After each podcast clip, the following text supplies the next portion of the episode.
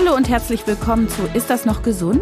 Der Podcast der Techniker. Ich bin Dr. Jael Adler, Ärztin mit eigener Praxis in Berlin und heute geht es um Sport, genauer gesagt um Sportsucht, wenn das Hobby zum Zwang wird. Wo hört Training auf und wo beginnt krankhaftes Verhalten? Das und vieles mehr klären wir mit Professor Dr. Oliver Stoll. Er ist Sportwissenschaftler und forscht im Bereich der Sportpsychologie über Sportsucht. Er lehrt an der Martin-Luther-Universität Halle-Wittenberg, hat auch eine Praxis und ist selber von Sportsucht betroffen gewesen. Und jetzt geht's los. Hallo, Herr Professor Dr. Stoll, herzlich willkommen und vielen Dank, dass Sie sich die Zeit für uns nehmen. Ja, ich freue mich auch sehr auf das Interview schon. Wir reden ja heute über Sportsucht ja. und da gibt es einen Unterschied, wie das die Medien sehen und was es aber in echt ist. Können ja. Sie mir da weiterhelfen? Ja, wenn ich das soll ich kurz machen, dann wird es natürlich schwierig, aber Also es ist ein großes Thema in den Medien, das weiß ich. Regenbogenpresse bringt es immer wieder und äh, jeder, der Marathon läuft oder länger oder Triathlon macht, wird gleich so gerne mal in so eine Ecke geschoben. Der macht ja viel zu viel investiert unglaublich viele Stunden in seinen Sport. Das kann doch nicht gesund sein. Also hat er ein Problem und das muss ja eine Sucht sein, die dahinter steckt. Und das ist es eben nicht also das, was wir heute wissen aus der Suchtforschung, von der krankhaften Sucht reden wir ja dann, wenn jemand darunter leidet, mhm. was er da tut. Mhm. Und die meisten, die in der Regenbogenpresse oder in der Öffentlichkeit immer dargestellt werden, die Marathonläufer, die 50.000 in Berlin, die leiden nicht darunter, dass sie das tun. Mhm. Die tun das, weil sie Spaß daran haben, weil sie motiviert sind, weil sie ein Ziel haben, weil sie, ja klar, ein bisschen was für ihr Selbstwert tun wollen aber das ist überhaupt kein suchthaftes Verhalten. Sie sitzen hier als Profi und als Experte, selber aber sind Sie auch mal betroffen gewesen. Ja. Das Thema Sportsucht kennen Sie also auch von der, ja, von der Innenperspektive. Ja. Sie sind Ironman gelaufen auf Hawaii ja. und ganz viele Ultraläufe, Marathons, Triathlons. Warum waren mhm. Sie süchtig? Was war das Kernthema da? Das Kernthema war, dass ich mich bewegen musste. Und weil ich mich bewegen musste und es nicht kontrollieren konnte, habe ich mich natürlich gerne solchen Ultrasachen hingegeben, weil dann hat mich niemand danach gefragt, warum ich das ständig und immer machen muss. Es war eigentlich so ein innerer Impuls, es war ein Spannungszustand, den ich nicht kontrollieren konnte. Und ich, den konnte ich nur kontrollieren, das heißt, er ist verschwunden, wenn ich rausgegangen bin zum Laufen. Und das ist manchmal nachts passiert, manchmal tagsüber passiert, manchmal nachmittags, also das kam ganz unterschiedlich. Und ähm, das war halt dann für mich die einfachste Möglichkeit, nach außen hin zu sagen, ich muss ja so viel trainieren, also muss ich laufen gehen oder trainieren gehen. Dann hat mich keiner weiter damit belästigt, diesen Spannungszustand loszuwerden. Und ähm, das war eigentlich so mm, in den Jahren 1989 bis, naja, fast 2000 hat mich das wirklich gepiesackt eine Zeit lang. Also diesen Kontrollverlust da zu erleben. Mhm. Und Sie haben es aber hingekriegt und wie, das werden wir wahrscheinlich jetzt auch verallgemeinert ja. gleich erfahren. Können wir, ja, klar. ähm, Zwei bis drei Prozent der Bevölkerung macht zu viel Sport, die anderen eher viel zu wenig. Korrekt. Äh, machen wir jetzt was Schädliches, wenn wir darüber reden, dass man lieber doch nicht zu viel Sport machen sollte? Ja, würde ich jetzt so nicht sehen. Wenn wir von den zwei bis drei Prozent zu viel reden, dann sind das auch nur die zwei bis drei Prozent, die wir aus eher epidemiologischen Studien kennen. Die Instrumente, die man da nutzt, um das zu messen, um berechnen zu können, äh, das sind Screening-Verfahren, einfache Fragebogenverfahren. Ob dann wirklich eine Sucht dahinter steckt oder eine besondere Auffälligkeit, das kann eigentlich nur ein Psychotherapeut rausfinden. Also jemand, der klinisch ausgebildet ist und ich würde mal vermuten, dass wenn die zwei bis drei Prozent in ein klinisches Anamneseinterview gehen, fliegen nochmal welche raus, so dass es wahrscheinlich unter einem Prozent ist, die das betrifft. Und ist das denn jetzt selten oder ist es häufig oder warum ist das so wichtig, dass wir das äh, kennen, auch als Symptom oder als Krankheit, als Diagnose? Es ist selten, aber jeder Fall ist natürlich schlimm. Also jeder Fall, der darunter leidet, ist natürlich schlimm. Und deswegen ist es wichtig, was darüber zu wissen. Aber vielleicht reden wir ja auch noch drüber, warum ist es immer wieder ein Thema? Warum gibt es nicht mehr Forschung dazu? Warum gibt es nicht spezialisierte Therapeutinnen, Therapeuten in dem Bereich? Das hängt eben damit zusammen, dass es so eine seltene Psychopathologie ist. Das heißt, da fließt kein Geld rein. Die Krankenversicherung und dergleichen mehr, für die ist das kein großes Thema im Vergleich zu Herz-Kreislauf-Erkrankungen oder andere Aspekte oder Depression oder dergleichen mehr. Es ist nicht wirklich wichtig. Wenn man es jetzt epidemiologisch betrachtet, ist fast verschwindend gering. Aber auf der anderen Seite ist es auch so ein Phänomen, was keiner so richtig versteht und ähm, wo auch wir einfach noch nicht genügend wissen. Also äh, es gibt diesen Begriff der Sportsucht auch in keinem klinischen Manual. Als Psychologe gucken Sie auch auf die Ursachen. Wissen Sie bei Ihnen persönlich, was sind die Ursachen und hm. was ist bei anderen Leuten, was da dahinter steckt? Gute Frage. Ja, wir wissen ein bisschen was dazu, aber wir wissen nichts 100% sicheres. Ich habe eine Vermutung, also eine bestimmte genetische Prädisposition wird dahinter stecken, davon ah. bin ich überzeugt. Also ich war ganz sicher ADHS-Kind. Mhm. 100 Prozent. Mhm. Meine Eltern haben wirklich viel Arbeit mit mir gehabt, mich ruhig zu stellen. Ich bin in der Schule über Tische und Bänke, äh, immer wenn es mich halt getrieben hat. Das Einzige, was meine Eltern damals machen konnten, waren mich in einen Eishockey-Verein packen. Und dann habe ich eigentlich die Woche im Eisstadion verbracht. Außer wenn ich in die Schule musste. Deswegen sehen Sie so jung aus. Die Kälte hat Sie konserviert und der Sport obendrein als Anti-Aging-Mittel super. ja. ja, also das ist ein Ding. Und äh, was wir aus der Forschung wissen, ist, dass, also aus Modellen, die äh, versuchen zu erklären, äh, woher das kommt. Es gibt natürlich so eher ältere, so biologische Theorien, die so versuchen, über Hormone und Neurotransmitter das zu betrachten. Solche monokausalen Aspekte laufen eigentlich ins Leere, sind teilweise auch widerlegt mittlerweile schon, nennen sich bestimmt eine berühmte Endorphin-Diskussion. Mhm. Ja. Heutzutage schauen wir uns das multikausal an mhm. und da spielen natürlich auch psychosoziale Aspekte eine Rolle. Wenn zum Beispiel jemand, der ohnehin so eine bestimmte Prädisposition hat, dann ein kritisches Lebensereignis erlebt und das nicht bewältigen kann mhm. mit den Mitteln, die er oder sie zur Verfügung hat, dann wird's eben tragisch. Dann kommt's von so einer Bindung zu einer Sportart. Also ich mache die halt gerne. Ich liebe es zu laufen oder dergleichen mehr, mache mhm. auch an Wettkämpfen mit, weil mir hilft es und ich fühle mich wohl damit. Und wenn dann so ein kritisches Lebensereignis kommt, dann kippt es um. Und wenn dann noch so ein bisschen ein paar Persönlichkeitsdispositionen dazu kommen, wie Perfektionismus zum Beispiel, ist es auch nicht gerade hilfreich in dem Zusammenhang. Wobei es gibt zwei Seiten des Perfektionismus und die negative Seite ist ja so, dass man äh, negative Emotionen hat, wenn man seine Ziele nicht, also seine hochgesteckten Ziele nicht mhm. erreichen mhm. kann.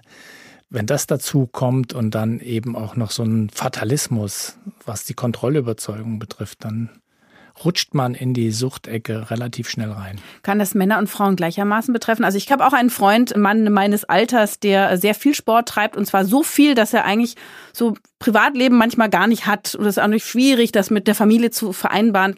Es macht ihm Spaß, aber ist das vielleicht dann schon ein Punkt, der zu viel ist? Und dann kenne ich noch den Fall eines jungen Mädchens, die wahrscheinlich eine Anorexie hatte, also aus meiner Schulzeit, die also auch fast zwanghaft Sport gemacht hat, eben um Kalorien auch zu verbrennen. Sind das beides Fälle, an denen ich jetzt festmachen könnte, okay, die beide haben wohl eine Sportsucht? Ja, letzteres ist gut nachvollziehbar. Also die junge Dame, die eine Essstörung hat, es gibt nämlich tatsächlich eine Form der Sportsucht, die nennt sich auch sekundäre Sportsucht, die ist äh, konfundiert mit einer Essstörung und das passt natürlich wie die Faust aufs Auge, was Sie da gerade berichtet haben. Und tatsächlich ist es so, wenn man sich die Epidemiologie anschaut, betrifft das jede vierte essgestörte Person, die auch eine Sportsucht entwickelt, eben aus dem Grund Kalorien verbrennen. Mhm. Also da finden wir Spezialisten auch in der Therapie.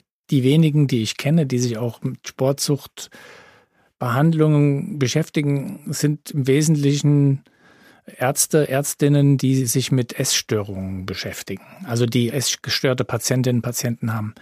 Weil hier ist eben auch die Tragik da, ja, jeder Vierte, jede Vierte, das ist dann schon mal eine Hausnummer. Und die ähm, eher primäre Sportsucht ist die, die nicht konfundiert ist mit irgendeiner anderen Psychopathologie, die kommt eben so selten vor. Dieser männliche Freund, den ich gerade beschrieben ja. habe, der könnte in die Ecke, also wenn sozusagen Dinge auch zu kurz kommen im Leben? Also wenn Dinge zu kurz kommen im Leben, also möglicherweise auch die Vernachlässigung von sozialen Kontakten, das sind klassische Symptome von einer Sportsucht. Aber ist eben nur eins von mehreren. Haben Sie noch mehr? Naja, klar, also die Sportsucht ist ja eine Verhaltenssucht. Ist ja eine, eine stoffungebundene. Mhm. Und die haben schon bestimmte Überschneidungen, mhm. was die Symptomatik betrifft, mit den substanzgebundenen Süchten. Also sowas wie das Craving, also ich muss das unbedingt tun, die Gedanken drehen sich darum, es tun zu müssen, dann auch so selbstschädigendes Verhalten. Also ich mache das dann eben, obwohl ich weiß, dass ich mir massiv schaden kann. Also wer Sport macht, während er einen Infekt hat, ist einfach lebensmüde. Mhm. Oder ich kenne auch Kolleginnen und Kollegen oder Sportlerinnen und Sportler, die also mit angehenden Frakturen weitergemacht haben. Oh, mit gebrochenem Bein also noch, weiter Sport also machen? mit so einem Haares oder sowas. Oh. Ja, also oder äh, was der Klassiker ist, so wer viel draußen läuft, also wirklich viel meine ich, und dann bergauf, bergab, dann Fußnägel sind dann überbewertet, die dann einfach mal rausfallen, weil ja ständig dieses vorne Anstoßen ist, vor allen Dingen beim Bergablaufen dann. Das sind natürlich so gesundheitsschädigende Verhaltensweisen, die man da und da findet. Mhm. Dosissteigerung eben nicht, weil es geht halt nicht. Ja? Also klar, ich kann Alkohol trinken, bis ich halt mhm. ohnmächtig bin, mhm. sozusagen. Mhm. Aber das finden wir bei Sportsüchtigen nicht unbedingt. Die machen jetzt nicht unbedingt alle so, dass sie jetzt steigern, steigern, steigern, steigern, steigern bis ins Unermessliche. Das, mhm. das finden wir da nicht. Mhm. Und ähm, naja, was wir schon finden bei Sportsüchtigen ist eben auch dieses Fokussiertsein auf das, Sport zu treiben, aus welchen Gründen auch immer, haben wir ja schon mal angedeutet kann auch dieser Spannungszustand sein, der da auftritt. Und damit Vernachlässigung von sozialen Kontakten, also so Vernachlässigung von Familie. Also dieser Vernachlässigungsaspekt, den finden wir auch bei den sportgebundenen Menschen. Also wenn sich jemand wirklich ernsthaft auf einen Wettkampf vorbereitet, da, die vier Wochen davor denkt der an nichts mehr anderes. Mhm. Das und ist aber noch nicht krankhaft, das ist nicht sportgebunden. Krankhaft. Nein, Aha, natürlich. Mhm. Äh, der macht den Wettkampf und danach lässt er mal zwei Wochen die Füße hoch. Mhm. Das kann ein Sportsüchtiger nicht. Du willst herausfinden, welches Maß an Belastung gut für deinen Körper ist? Dann lass dich im Rahmen einer sportmedizinischen Untersuchung bei einem Arzt oder einer Ärztin durchchecken. So läufst du keine Gefahr, dich beim Training zu überfordern und erfährst außerdem, welche Sportarten für dich besonders geeignet sind. Mehr Infos dazu findest du auf tk.de. Zwanghaft ist da so ein Stichwort. Was bedeutet das?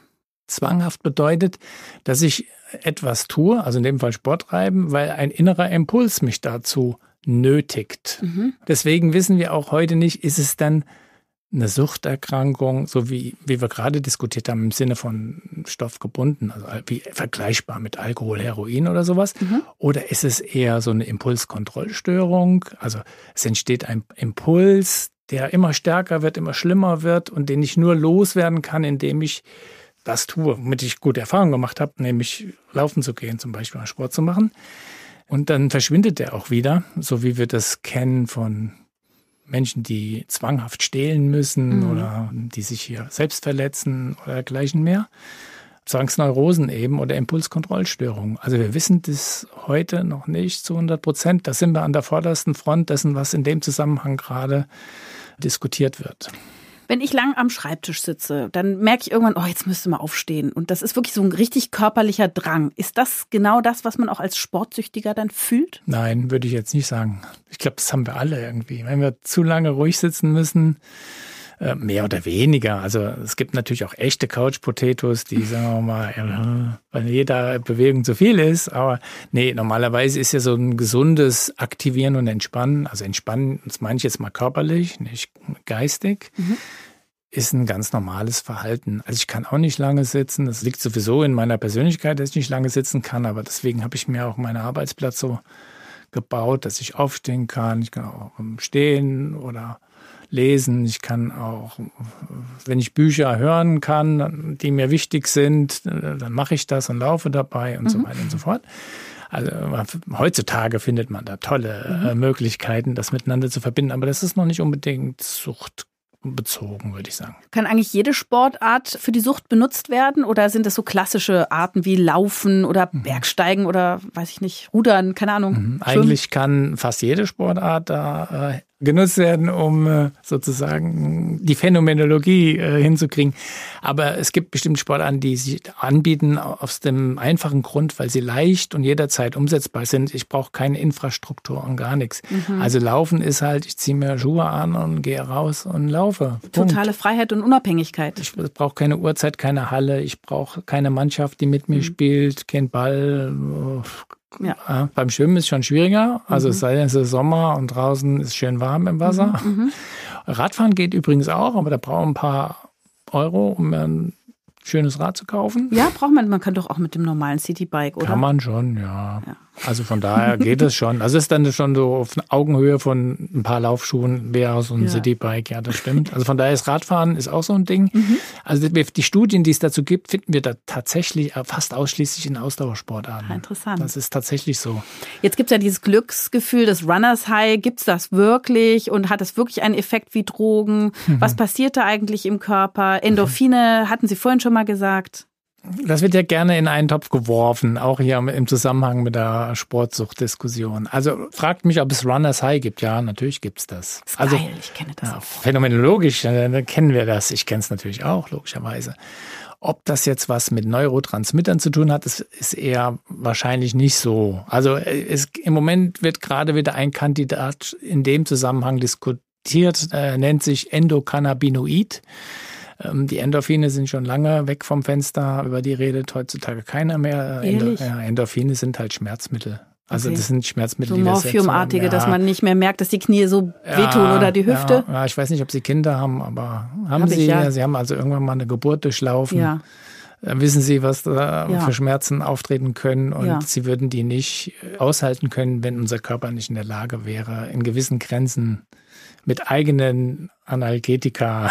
Schmerzmitteln ja gegenzusteuern. Ja, Aha, das heißt, Sie sagen nicht nur Antischmerzstoffe, sondern auch richtige Pro-Glücksstoffe werden ausgeschüttet. Also das wird heutzutage diskutiert mit den Endokannabinoiden, die wir ja noch nicht lange kennen, vielleicht seit zehn Jahren, seitdem wir die Rezeptoren kennen dazu, man muss es ja auch den Stoff geben. Und Cannabis, das wissen wir ja, also die Endokannabinoide wirken genauso wie Cannabinoide, pflanzlichen Cannabinoide. Und, Wobei, da äh, gibt es auch die entspannenden, da gibt es ja, nicht nur die aktivierenden. Das ne? ist korrekt. Ähm, dazu gibt es wiederum wenig, wenig Studien, aber es gibt bestimmte Vorteile, die diese Endokannabinoide in ihrer Funktion haben. Sie können nämlich die Bluthirnschranke äh, überwinden. Bei Endorphin ist das zum Beispiel nicht so. Und wir wissen um die Effekte von solchen Stoffen. Die haben Sie ja gerade angedeutet, auch wenn man die so und so betrachten kann. Also es wird gerade diskutiert als ein möglicher Protagonist auf Neurotransmitter-Ebene.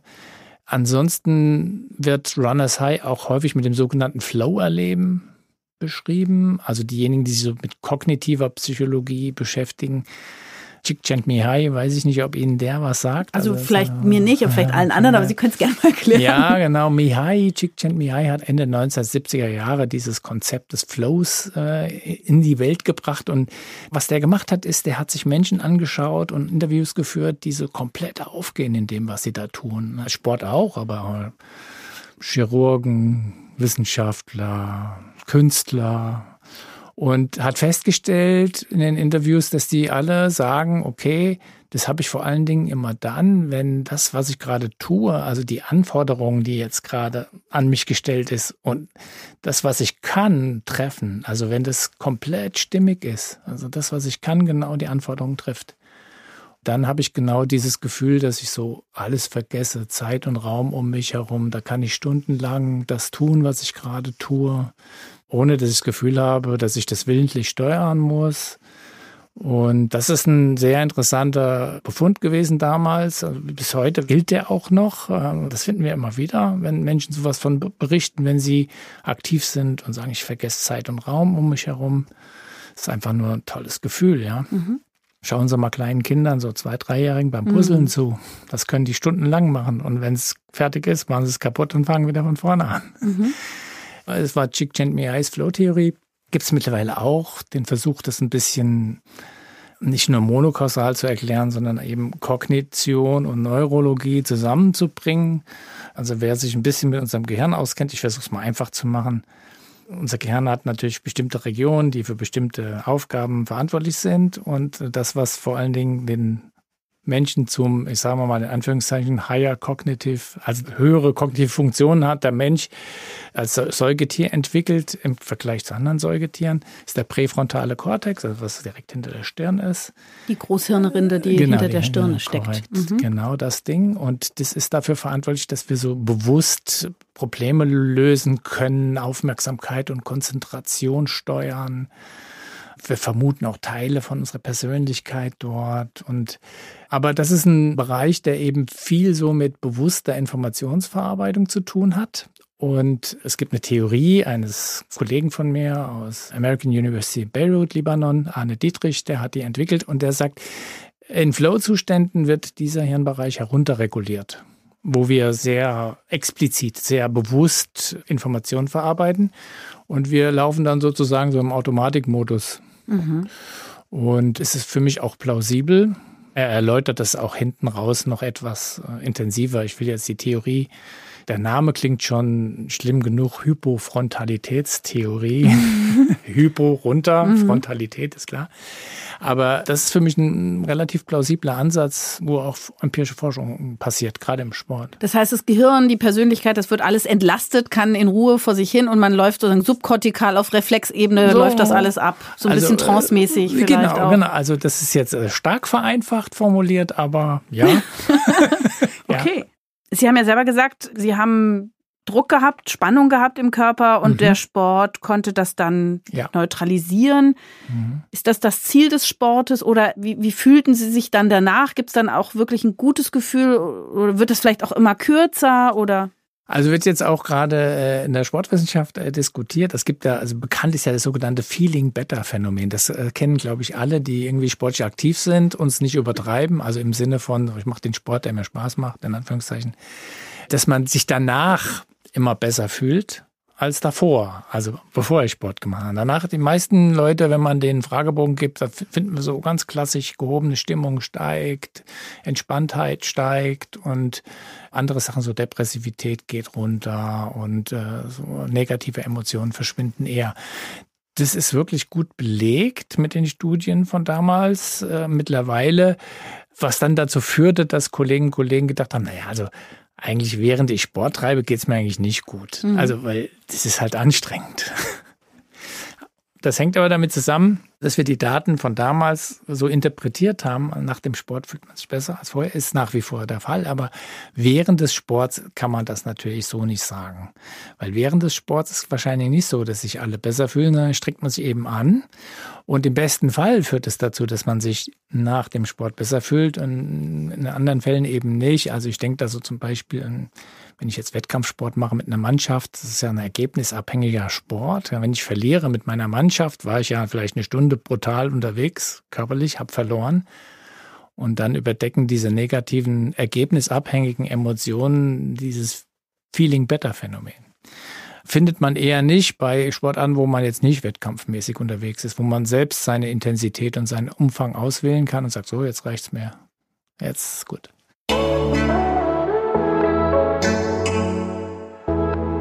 Die Techniker macht den Mythencheck. Mythos Nummer eins: Bestimmte Sportarten bergen ein größeres Suchtpotenzial. Ja, ist wahrscheinlich so. Also das, was wir wissen, sind es eher die zyklischen Austauschsportarten. Hat unter anderem damit zu tun, dass man sie jederzeit überall, jeden Tag, jede Nacht äh, machen kann, ohne dass man irgendwie auf jemanden Rücksicht nehmen muss oder Infrastruktur braucht. Mythos Nummer zwei. Sportsucht kommt vor allem im Leistungssport vor. Das stimmt nicht. Im Leistungssport geht es darum, einen Beruf umzusetzen. Ich kenne keinen, der Wassersprungsüchtig ist, nur weil er professioneller Wasserspringer ist. Das stimmt nicht. Das sind Profis, die trainieren und die brauchen Erholung und Belastung, damit sie sich anpassen können. Mythos Nummer drei.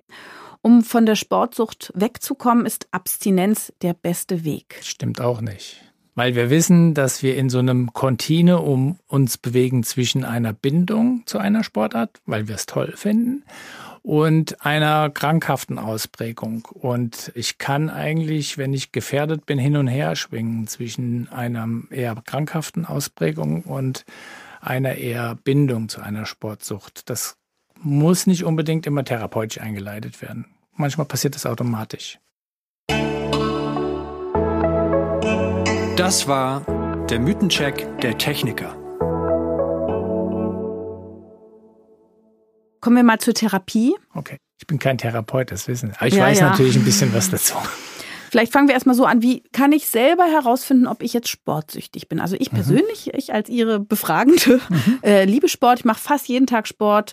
Woher weiß ich, ob ich schon vielleicht sportsüchtig bin oder nicht? Er muss ja selbst aufmerksam sein, erstmal. Also es gibt ja so einen kleinen Katalog, haben wir vorhin schon mal angedeutet, an äh, Symptomen, die man haben kann. Also wenn ich sowas wie Entzugserscheinungen spüre, wenn ich merke, ich bin zu sehr fokussiert auf das, was ich da tue, ich vernachlässige meine Familie und Freunde. Ich neige dazu, zu viel zu machen und mich zu überfordern und gehe Risiken ein, was meine Gesundheit betrifft. Dann sind sie eindeutig auf der falschen Straße unterwegs. Wenn dann noch so ein Spannungszustand dazu kommt, also es hat ja dann auch mit den Entzugssymptomen zu tun, dann können Sie fast davon ausgehen, dass Sie ein großes Problem haben. Wenn ich jetzt die Sorge habe, da liegt bei mir oder auch vielleicht jemand in meiner Familie, bei Freunden eine Sportsucht vor, wie spreche ich das an? Was sind die nächsten Schritte, die ich dann einleite? Genau, eine schwierige Frage. Es ist genauso schwierig wie bei anderen Süchtigen. Wenn man sie in Anführungszeichen anklagt, reagieren die in der Regel mit Widerstand. Mhm. Also was hilft, ist Verständnis vielleicht, also Empathie. Mhm. Bei mir zum Beispiel war es meine Frau, die ich dann geheiratet habe, die dann damit umgehen konnte, mhm. dass ich so bin, wie ich bin. Das heißt, sie hat ihnen gesagt, Süßer, das ist echt zu viel. Ich würde gern mal mit dir ins Kino gehen, nee. statt dass du um den See rennst, oder? Nee, das ist ja Anklage. Ach so. Nein, aber die, die, ähm, die hat zum Beispiel nicht gesagt, wenn ich nachts um zwei aufgestanden bin und dem Impuls loswerden musste, du bist krank, du bist verrückt. Sondern sie hat gesagt, ich kann es total verstehen, dass nee, du jetzt das rennen nee. möchtest. Die hat das einfach akzeptiert. Okay. Na gut, ob das jetzt Empathie ist? naja, sagen wir mal so. Für sie war das jetzt nicht schlimm. Okay. Also für sie war das absolut okay und sie wusste, ich habe da ein Problem, ja. Also mhm. aus ihrer Sicht mhm, hat sie okay. da ein Problem. Aber ich habe es ja im Griff, sozusagen es ist ein bisschen schwierig, wenn man nachts äh, im Winter bei minus vier Grad und dann vielleicht im Halbtrance zu wenig Klamotten anzieht, kann das dann auch schon mal gefährlich werden. Aber mhm. mhm. sagen wir, im Großen und Ganzen hat sie einfach akzeptiert, dass ich so bin und dies ausleben muss, damit es mir gut geht. Darf ich Sie denn fragen, äh, wie Sie selber dann erkannt haben, dass das eine Sucht ist und wie sind Sie selber rausgekommen als. Experte ja auch? Also ich habe schon irgendwann gemerkt, dass ich anders bin als andere, was Sportreihen betrifft. Oder sagen wir, das Instrumentalisieren von Sport. Das habe ich schon irgendwann gemerkt, auch dass ich das nicht tue, um Wettkämpfe zu gewinnen, eine Zeit lang. Also ich habe zwar eine Startnummer getragen, aber das habe ich mehr so für eine, ihr wisst doch, ich muss einen Wettkampf machen, viel trainieren. Äh, deswegen habe ich schon gewusst, dass ich ein Problem habe, aber ich habe es nicht wirklich ernst genommen, so wie ich muss jetzt irgendwie zu einem Psychotherapeuten oder so.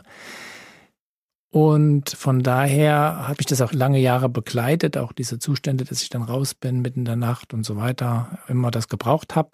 Und da waren ein paar solche Szenen dabei, dass ich raus bin mitten in der Nacht und zu wenig anhatte und wird's gefährlich halt. Dann weißt du nicht mehr, wo du bist und dann musst du oh, erstmal wieder nach Hause finden. Da gab es ja jetzt noch nicht hier GPS-Handys und sowas. Also zum Beispiel im Urlaub oder sowas dann. Genau, und es ist ja alles schön, wenn draußen warm ist und prima und du weißt, wo du langläufst und so, ist ja alles kein Problem. Aber wenn du irgendwo mal kurz weg bist, eine Gegend, die du nicht kennst, dann ist draußen ziemlich kalt.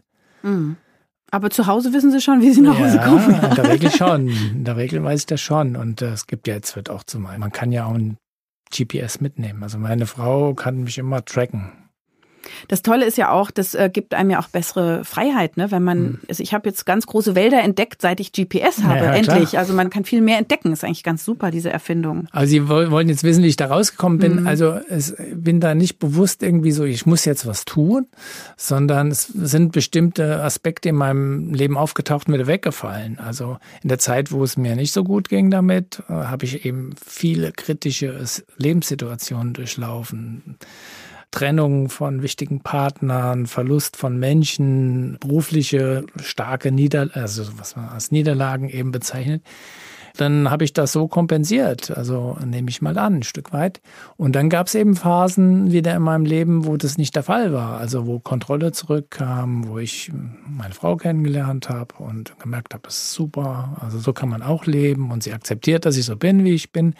Und dann ist es auch verschwunden. Also dann sind auch die schlimme Symptomatik dann verschwunden. Also heute gehe ich nicht mehr nachts rauslaufen. Also das heißt, Sie mussten gar keine Therapie machen, sondern die Umstände haben sich verändert genau. und schon hat es diesen Druck innen drin genau. auch nicht mehr so gegeben. Also nicht mehr so schlimm, ja. Trotzdem muss ich präventiv, also ich sage muss, aber ich muss auch gerne, ich bin jeden Tag draußen, eine Stunde. Toll. Manchmal merke ich, es brauche es jetzt, dann, weil dann schwillt so diese Spannung an. Und manchmal mache ich es einfach präventiv. Wenn ich jetzt nach Tokio fliegen muss, weiß ich, oh Mann, langer Flug, wenn mich das da oben erwischt. Was mache ich halt vorher einen 30 Kilometer Lauf, weiß ich. Bin ich erstmal müde. Bist du müde, schläfst. Wow. Kein Problem. Mhm. Ja, ich meine, letztendlich hält einen das ja auch jung. Also wenn man regelmäßig Sport in der Routine hat, wenn man Sport in Fläschchen abfüllen könnte, das wäre das beste das Präventionsmittel überhaupt. Ja, toll, Besser als ja. Arznei. Und lieber dann eine Runde um Block rennen als Beruhigungsmittel einnehmen auch. Ja, ja. Das darf man schon auch als Therapeutikum nutzen. Ja, meine Frau sagt auch immer, die Leute, die einen Hund haben, genau jeden Tag eine Stunde spazieren, genau. oder? Mhm. jemand, der jetzt mittendrin steckt, welche mhm. Ärzte oder welche Therapeuten sind mhm. da die beste Anlaufstelle? Wen spricht man an? Ich würde, also heutzutage geht das ja einfacher als noch früher. Früher musste ja man immer zum Arzt, der einen dann zum Psychotherapeuten überwiesen hat, äh, in der Regel. Seitdem das Psychotherapeutengesetz erneuert wurde bzw. reformiert wurde, kann man direkt zu einem Psychotherapeuten gehen oder zu einer Psychotherapeutin. Wir kennen ja zwei Arten. Das sind die Psychiater sind ja eigentlich eher Ärzte, also die dürfen auch Medikamente verschreiben. Die psychologischen Psychotherapeuten sind Psychotherapeuten, die sich nur mit Emotionen, Kognition, sowas auseinandersetzen. Beide können da helfen. Das Problem ist tatsächlich einen Termin zu kriegen. Also ja. Äh, es ist, wissen Sie vielleicht, äh, von einem Psychotherapeuten, einem Psychiater einen Termin zu kriegen, ist heutzutage echt schwer. Hm, ja, nach Corona hat sich das ja oder seit Corona nochmal verschärft auch. Hm, das ist, ist richtig. Also, aber das würde ich versuchen. Also mhm. ich würde auf alle Fälle versuchen, einen Psychotherapeuten oder einen Psychiater irgendwie zu kriegen, der in der Lage ist, mir zu helfen. Und wie sehen jetzt die Therapiemöglichkeiten aus? Man will da nicht wahrscheinlich mit Medikamenten ran, oder? Nee, also würde man wahrscheinlich, also ich, dazu bin ich, bin also schon gar kein Arzt. Also im Wesentlichen gibt's ja, es gibt dann viel mehr noch heutzutage, aber sagen wir mal, das, was von der Kasse bezahlt wird, ist äh, entweder eine Analyse, also eine klassische Psychoanalyse oder äh, eine Verhaltenstherapie. Das sind so die Klassiker, weil sie eben auch gezeigt haben, dass sie empirische Evidenz in der Psychoanalyse nicht, aber es halt kommt aus der Medizin, Freud und so. Aber äh, die äh, Verhaltenstherapie hat halt äh, schon gezeigt, dass sie empirische Evidenz zeigt, was jetzt Erfolge betrifft. Wie wäre denn eine Verhaltenstherapie bei Sport? Achso, ja, also man versucht äh, auf der einen Seite die Konsequenzen zu thematisieren, die sowas hat, also bewusst einen Bewusstseinsprozess zu starten, der den Patienten darüber nachdenken lässt, was das mit einem macht. Und auf der anderen Seite. Was ist die Funktion, die ja, das hat? Die Funktion, also, die ist, genau. Brauche ich das um? Genau. Und auf der anderen Seite beschäftigt man sich auch mit den Gedanken und Emotionen, die eine Rolle spielen und die zu Auslösern werden können. Also zum Beispiel von bestimmten Verhalten dann, also mhm. die raushauen. Und das machen Psychotherapeutinnen, Psychotherapeuten. Da gibt's jetzt verschiedene Zugänge. Also es würde jetzt wahrscheinlich zu weit führen, das kann man über Gesprächstherapie machen. Das kann man aber auch über ich sag mal, operantes Konditionieren. Also in was heißt das? Was heißt das? Ja, genau. Man deckt auf, welche Trigger, welche Auslöser führen dazu, dass ein bestimmtes Verhalten. Wie war das entsteht. jetzt bei Ihnen zum Beispiel? Schmerz, Spannungszustände. Okay, das ist der Trigger. Ist also ein körperliches Trigger. Gefühl. Ein körperliches Gefühl, was mich dazu bringt, laufen zu gehen, einen Sport zu machen und versucht dann zum Beispiel den Trigger zu ersetzen. Also man versucht dann was zu finden, was einen dazu bringt, nicht laufen zu gehen und trotzdem das Problem in den Griff Die zu Spannung bekommen. Spannung abzubauen. Könnte, genau, das kann ganz vieles Verschiedenes sein. Mhm. Rein theoretisch. Klavier spielen oder was weiß okay, ich. Aha. Also, okay. also das wäre so eine andere Möglichkeit, dass man äh, solche Handlungspläne sozusagen aufdeckt mhm. für den Klienten und versucht dann da bestimmte kleine Aspekte zu ersetzen in dem Ablauf, wie mhm. sowas normalerweise abläuft. Und manchmal sind es auch Gespräche, die helfen. Also Gesprächspsychotherapie kennen wir ja auch. Ja, dass man, manchen hilft einfach, dass mal jemand zuhört, dass man mal sein Herz ausschütten kann, was die dann gespiegelt bekommen und man wieder darüber nachdenken kann. Also gerade wenn es um kritische Lebensereignisse geht, mhm. wenn es zwei, drei auftauchen und man ständig fragt, warum mich, warum passiert mir das immer? Und dass man versucht dann da zu sein für jemanden, ihm lange zuhört und das äh, mit bestimmten Techniken auch wieder spiegelt oder neu thematisiert, so dass das aufgenommen werden kann vom Klienten, Patienten, dann versucht gemeinsam eine Lösung zu finden, wie man wieder auf einen besseren Weg kommt. Mhm. Und dann kann das sein, dass diese Kompensation nicht mehr so intensiv wird. Kann man einfach nicht die Dosis auch reduzieren, wenn man sagt, okay, jetzt statt dass du einen Marathon läufst, so jeden Tag, mach doch einfach mal eine, eine Runde um zwei Seen. So. Ich kenne jetzt nicht viele, die jeden Tag einen Marathon laufen. ja, aber ja, also das Problem mit den Primärsportsüchtigen ist ja, dass die so ein Spannungsgefühl haben, dass sie loswerden müssen. Es verschwindet manchmal nach einer halben Stunde, manchmal dauert es eins oder zwei Stunden. Ah, ja, also von daher ist es immer schwierig zu sagen. Also da, man kann natürlich versuchen, das einzuschränken. Also wie gesagt, ich mache das ja präventiv. Meistens laufe ich morgens ganz früh oder Gut, ich bin ja jetzt auch in einem Beruf, wo ich dann einfach mal so mal eine Stunde verschwinden kann vormittags. Und in einem Institut für Sportwissenschaft gibt's Duschen. Ja. Da rennt der Professor über den Campus. Genau, zum Beispiel. Oder in den Wald. ja. Aber das sind so die Maßnahmen, die ich dann so umsetze für mich. Wenn, aber es ist, wie gesagt, bei weitem heute nicht mehr so dramatisch wie früher. Und gibt's denn Entzugserscheinungen? Ja, also wenn ich jetzt nicht mehr laufen könnte, dürfte oder kann, würde ich vermuten, dass die kommen würden. Also die, die man auch so klassischerweise kennt, mhm. Dann kommen die negativen Emotionen wieder, das Gedankenkarussell und sowas. Hm, mhm. Diese Spannungszustände bleiben dann vermutlich. Man müsste dann schauen, kann man was anderes entwickeln, was das vielleicht lindert, sowas. Also ich würde das vermuten, toi, toi, toi, bis jetzt. Super. Brauche ich das nicht. Kann man vorbeugen? Schwierig, würde ich sagen. Also ich würde äh, jedem auf den Weg geben, der gerne Sport macht. Es betrifft nämlich nur die, also die sowieso gerne sich bewegen, sich bewegen, Körper spüren, Körper spüren Atmen, und so weiter. Schwitzen, ja. Herzschlag, ja. Muskelkater. Genau. Ich bin da. Genau, also genau die betrifft das dann eher nur. Und da würde ich eben empfehlen, selbst aufmerksam zu sein, wenn man das Gefühl hat, hier mache ich etwas, was jetzt nicht wirklich gut ist. Also zum Beispiel, ich bin erkältet, ich habe einen Infekt. Mhm. Dann gehe halt nicht eine Stunde laufen. Mhm. Und wenn ich das trotzdem mache, dann habe ich da ein Problem. Dann muss ich mal darüber nachdenken, warum das so ist und dann Mhm. Ja. Okay. Äh, was hat es für Konsequenzen, so diese Sportsucht? Also körperlich, seelisch, was passiert mit einem Menschen dann? Eigentlich passiert mit denen erstmal gar nicht so wahnsinnig viel, solange sie das machen können, was sie da tun. Mhm. Ich habe auch immer funktioniert. Also die Knochen werden jetzt nicht doll abgenutzt also, oder die Gelenke oder man kriegt Bandscheibenvorfälle, Plattfüße, Ermüdungsbrüche, Abrisse von Achillessehnen, keine Ahnung was. Da bin ich jetzt der falsche Ansprechpartner für. Also, also mir ist, ist es passiert. nicht passiert, mhm. ja.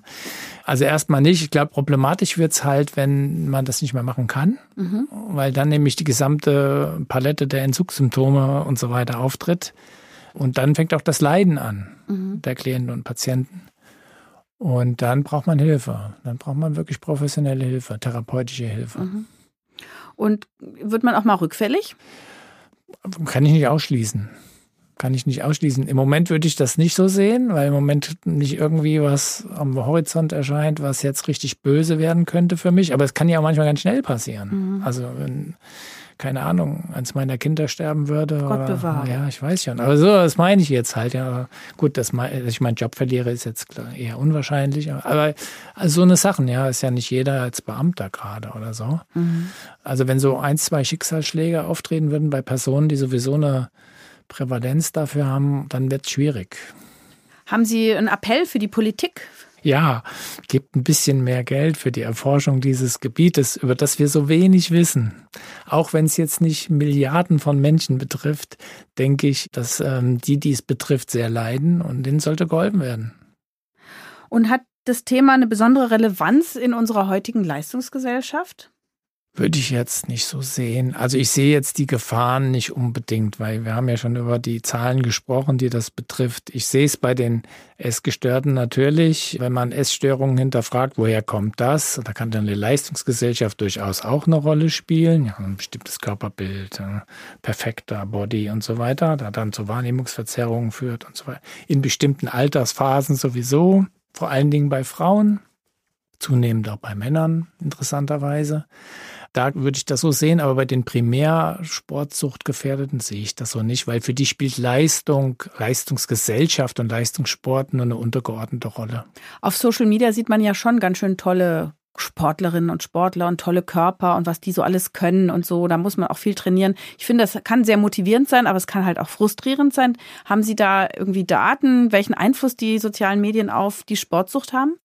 Also der Gedanke liegt ja nahe, gell, dass man sowas mal systematisch untersucht mhm. und erforscht. Mir sind jetzt keine Studien bekannt, die das systematisch untersucht haben. Es gibt bestimmt kleinere Einzelstudien dazu, die ich jetzt aber nicht aus der Hüfte schießen kann.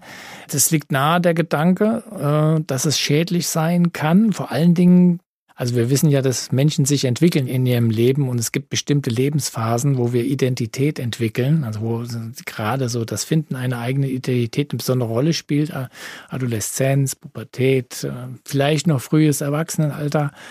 Da ist, glaube ich, die Gefahr da, dass das einen Effekt haben könnte, aber ich kann Ihnen jetzt keine Zahlen nennen. Mhm. Das nächtliche Pumpengehen im Fitnessstudio bei jungen Leuten, und Kalorienzählen, Eiweißshakes und so, das gehört noch nicht in die Sportsucht, sondern zur Solang, Körperoptimierung oder? Ja, solange sie nicht darunter leiden, würde ich sagen, nein. Mhm. Wenn sie das tun, weil sie darunter leiden, dann würde ich sagen, ja. Und mhm. Perfektionismus, also so zählen und so, das haben sie ja gerade angedeutet, mhm. Kalorien zählen und sich immer im Spiegel gucken und schauen, mhm. wie, viel, wie ist mein Fettanteil. Ja. Das sind ja solche perfektionistischen äh, Bestrebungen, die man da so hat. Deswegen ist Perfektionismus in dem Zusammenhang auch durchaus äh, kein protektiver, kein schützender, sondern im Gegenteil eher ein schwieriges Persönlichkeitscharakteristikum. Wie wird denn die Sportsucht dann genau diagnostiziert? Man füllt einen Fragebogen aus, dann schaue ich, sind die auffällig oder unauffällig. Und wenn sie auffällig sind, dann gehe ich zu einem Psychotherapeuten, der macht ein Anamneseinterview und dann weiß ich es ganz sicher. Lieber Oliver Stoll, ja. Herr Professor Doktor, das war sehr aufschlussreich, hat großen Spaß gemacht. Und trotzdem sieht man natürlich, Sie sind biologisch jung, haben viel Sport äh, in Ihrem Leben gemacht und machen das hoffentlich auch weiter bis 120. Es geht wahrscheinlich wie immer bei allem um die richtige Dosis und Balance, oder? So ist das natürlich. Und danke, war ein sehr nettes Gespräch. Und wenn jemand was mitnehmen kann davon, würde mich das auch sehr freuen. Vielen Dank. Vielen Dank auch. Das war's für heute. In einem Monat erscheint die nächste Folge von Ist das noch gesund? Und vielleicht habt ihr bis dahin ja ein paar Minuten Zeit, uns in eurer Podcast-App zu bewerten. Wir freuen uns über eure Fragen, über Kritik, über Themenvorschläge. Schickt das alles gerne an podcast.tk.de oder nutzt die Social-Media-Kanäle der Techniker. Danke fürs Zuhören und bis zum nächsten Mal.